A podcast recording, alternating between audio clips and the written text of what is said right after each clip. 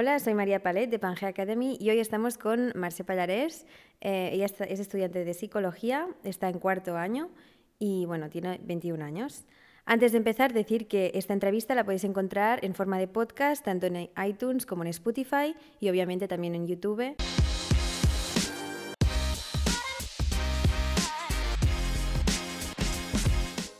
Eh, entonces empezaremos eh, para, bueno, mm, explicando un poco la trayectoria de la lección y el análisis de por qué estudiaste, bueno, escogiste la carrera de psicología. Entonces, la primera pregunta es, ¿por qué psicología y no otra carrera?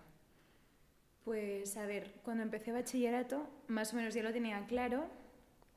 Y yo lo que sabía es que me quería dedicar a algo relacionado con el, el ser humano no tenía muy claro si era algo más biológico, algo más social, me, como que me gustaban muchas cosas.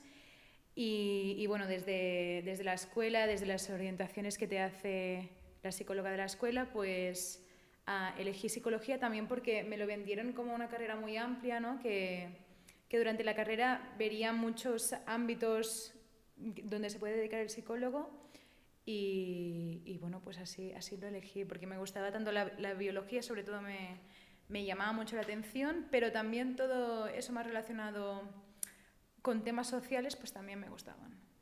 Vale, perfecto. Eh, entonces, ah, otra pregunta es el tema de la selectividad.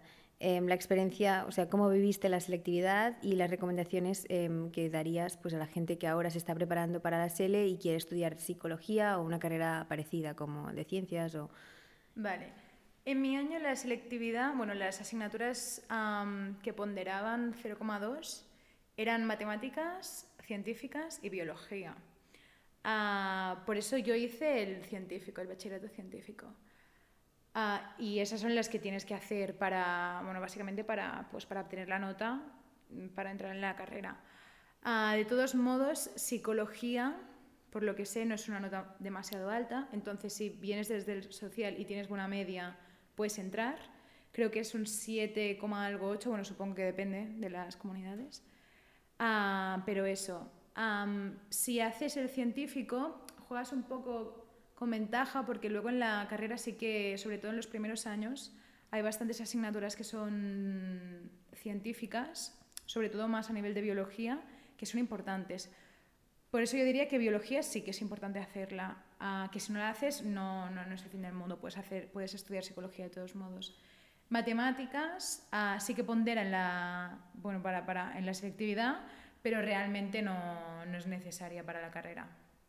Vale, perfecto. Y en cuanto al examen, ¿fue muy difícil? El examen de la selectividad. De la SELE, sí. No, no, bueno, eso depende ya más de la preparación que tengas tú para, para la selectividad con Pangea Academy, muy bien. vale, perfecto. Eh, um, también respecto, bueno, em, han preguntado si, y dicen, si tengo un, grado superior, ¿puedo convalidarlo con la carrera una vez lo, lo, he terminado? Vale, este sí que es un tema que sé que ha cambiado mucho a lo largo de los años. Como no es mi caso, tampoco lo domino demasiado. Yo tengo una amiga que va a mi clase que entró haciendo un grado superior de educación infantil, creo pero creo que era el último año que se podía acceder por esa vía. Por esa vía. Sé que también hay gente que entra desde trabajo social, educación social, pero ahora lo tendrían que mirar. Yo creo que la, que la base de todo esto es si tú no quieres hacer bachillerato, pero sabes que quieres estudiar psicología, pues informarse. Y porque eso, porque va cambiando. Vale, muchas gracias. Entonces pasaremos al análisis de la carrera de psicología. Em, básicamente la primera pregunta es ¿cómo experimentaste tu primer año de carrera a nivel de dificultad y nivel de exigencia? Em, concretamente, pues, ¿qué asignaturas son las más difíciles o de las que la gente se, puede preocupar?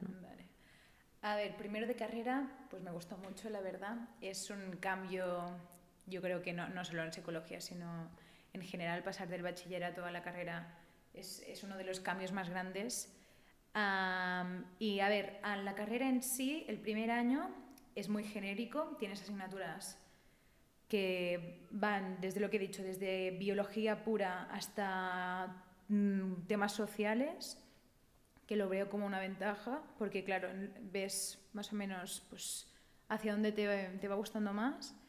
la asignatura más difícil puede que sea estadística, pero básicamente porque sea, es unas matemáticas que en el bachillerato no habrás, no habrás hecho nada y viene de nuevo.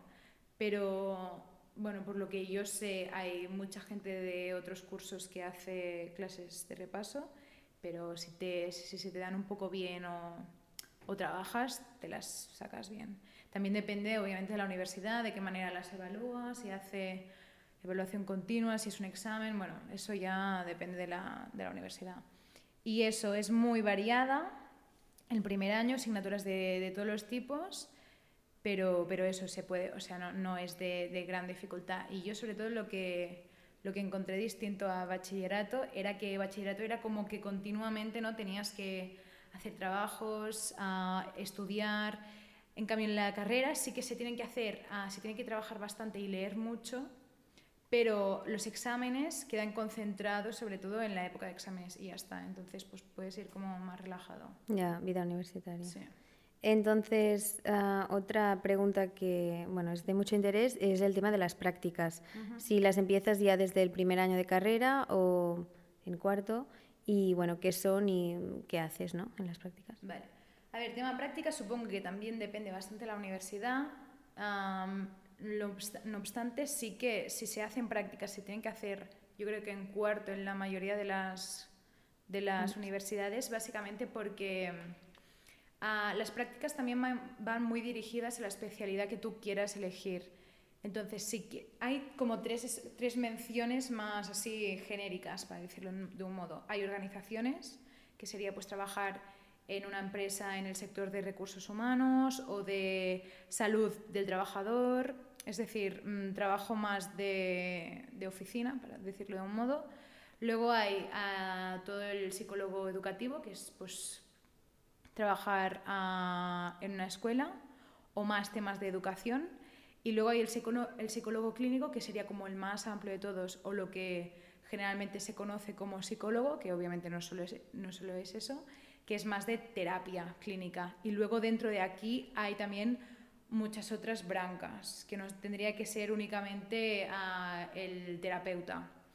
Entonces, dependiendo de la especialidad que quieras elegir tú, harás unas prácticas, pues eso, educativas, organizaciones o, clínica. o clínica. Sé que algunas universidades no es obligatorio hacerlas, yo las recomiendo mucho, sé que se pueden hacer extracurriculares, pero no te cuentan créditos, pero yo lo recomiendo hacer.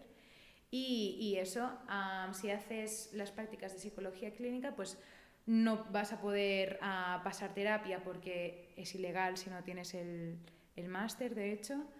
Uh, pero bueno, pues vas a observar, vas a ver todo lo teórico que aprendes, ¿no? Todos los modelos, la manera de intervenir, de evaluar, pues lo vas a ver cómo se hace en la, en la vida real. Vale, perfecto. Eh, entonces, también, otra pregunta es si ya desde el primer momento, el, el primer año de carrera, eh, si tuviste dudas de, en cuanto a la elección, si habías escogido bien o no.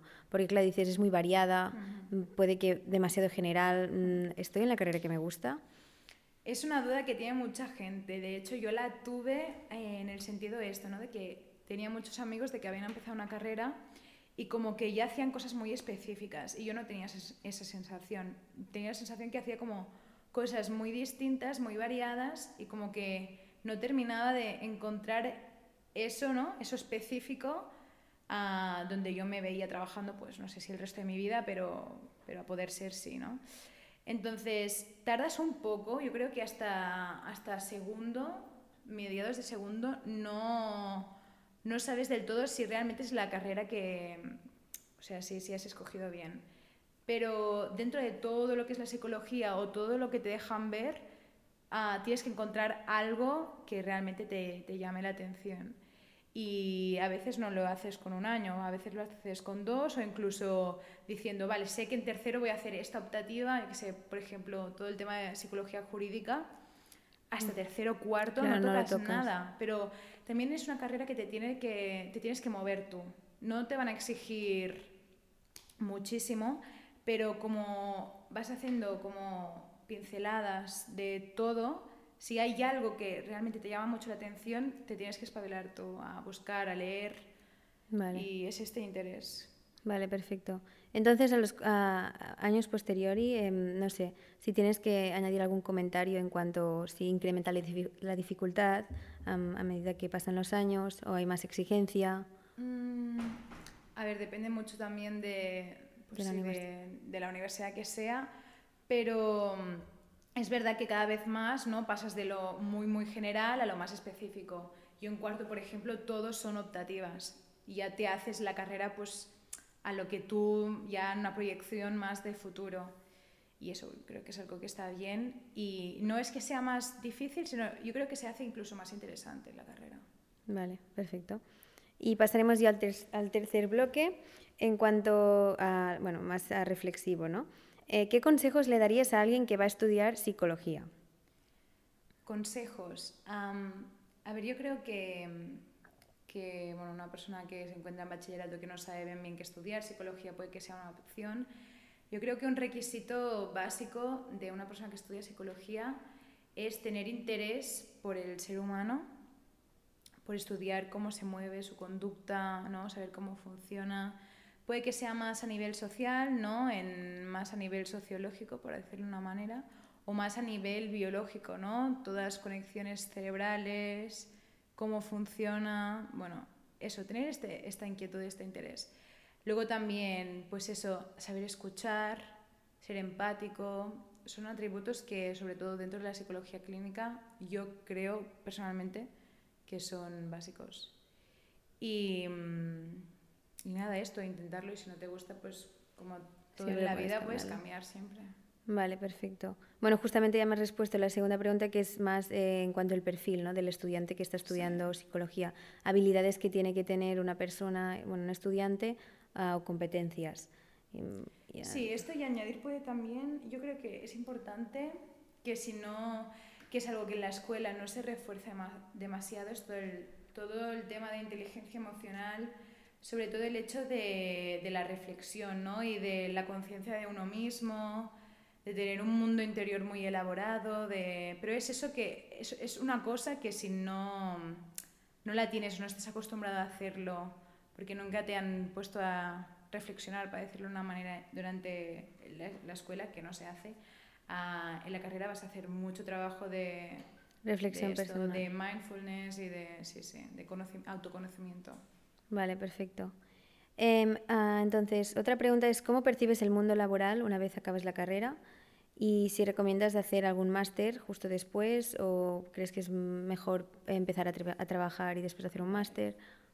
Bueno, es lo que he comentado antes, ¿no? que para ejercer de psicólogo clínico es obligatorio hacer el máster a general sanitario. Es un máster que las plazas son bastante limitadas porque no hay, bueno, el número de plazas que hay para estudiar psicología es mm, el triple de plazas, para decir un número, de plazas para estudiar el máster. Entonces, es muy importante que si se quiere hacer la psicología clínica, uh, se tenga un buen expediente, es, importante sacar buenas notas, ah, y luego lo puedes combinar con el voluntariado, también suma puntos, el hecho de hacer cursos o ir a conferencias. Hay muchísimas conferencias que son gratuitas para estudiantes de psicología en el COP, que es el Colegio Oficial de Psicólogos. Y, nada, moverte así. Luego, es, obligatorio para, pasar terapia. Y si, hace, y si no quieres hacer psicología clínica, pero quieres hacer, pues, yo qué sé, psicología de recursos humanos, sí que puedes trabajar después pero claro, yo creo que encuentras trabajo si has hecho unas prácticas de, de eso y la empresa le, le, has gustado y pues te amplían, pero yo creo que es de vital importancia. Puede que en este sector no sea ya obligatorio después, pero lo tienes que hacer porque es eso, ¿no? Es una carrera muy general que te tienes que, te tienes que especializar después. Vale, perfecto. Y, ah, el, ¿cómo percibes el mundo laboral? Eh, ¿Crees que ahora hay muchas salidas profesionales? Como ahora que estás a punto de terminar la carrera, ¿cómo ves em, este mundo? A ver, yo creo que también el hecho de que una persona que haya estudiado psicología puede terminar, yo qué sé, yo sé que voy a, estoy estudiando con una persona que será director de recursos humanos y yo, por ejemplo, que me quiero enfocar más hacia el mundo de la neuropsicología, sobre todo también al mundo de la investigación, de la, de la docencia, de mm, centros privados más a nivel pues, de neuropsicología. Entonces, es algo que está ampliamente, o sea, hay, muchísimos, hay muchísimas salidas profesionales. Ah, un psicólogo, siempre vamos a tener trabajo, creo yo, y más en el mundo que vivimos. Mm.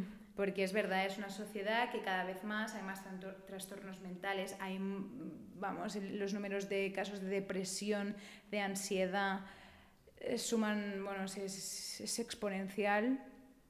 Y, y, la gente cada vez le va dando más importante, ¿no? y aparte, a, nivel, a, nivel, de sociedad, es verdad que cada vez más ¿no? se da más visibilidad a todo el tema de la salud mental.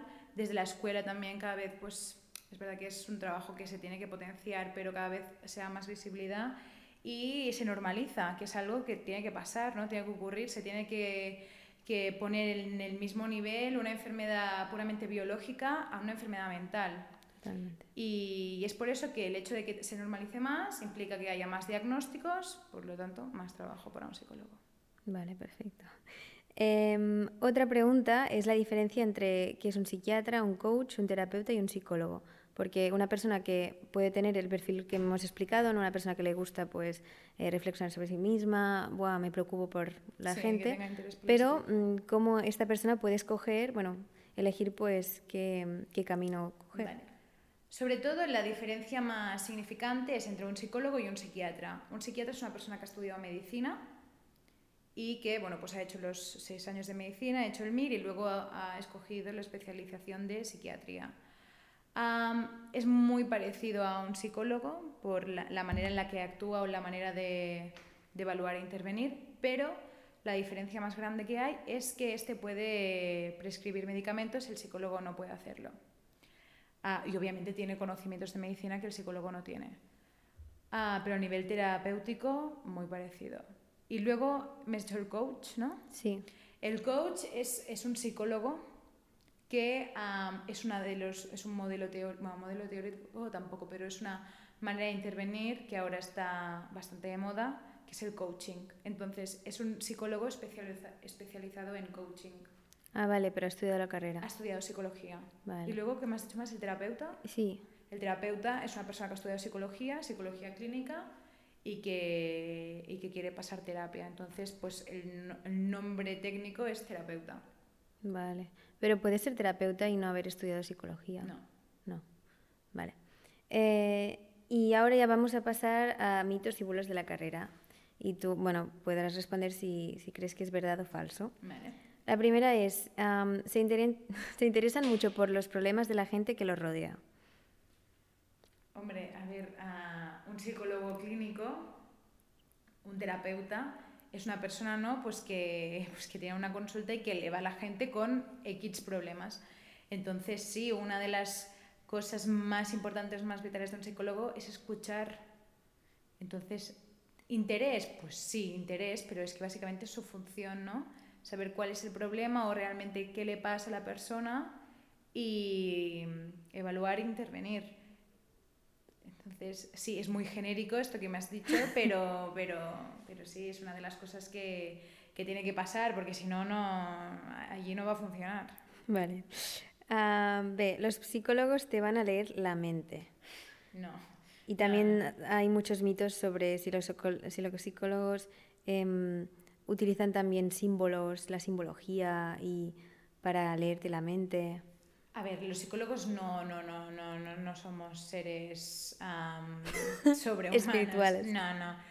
A ver, es verdad, que es lo que he dicho antes, ¿no? que un psicólogo es una persona que, al menos yo creo que me pasa, cuando he hecho la carrera, ya me interesaba mucho antes pues cómo la gente se mueve, ¿no? Yo, me, sobre todo con mis amigos o con mi familia, sé que tienen unas conductas muy, ¿no? muy marcadas, ¿no? que digo, vale, esta manera de actuar, esta manera de hacer esto, esto es de mi hermano, esto es de tal.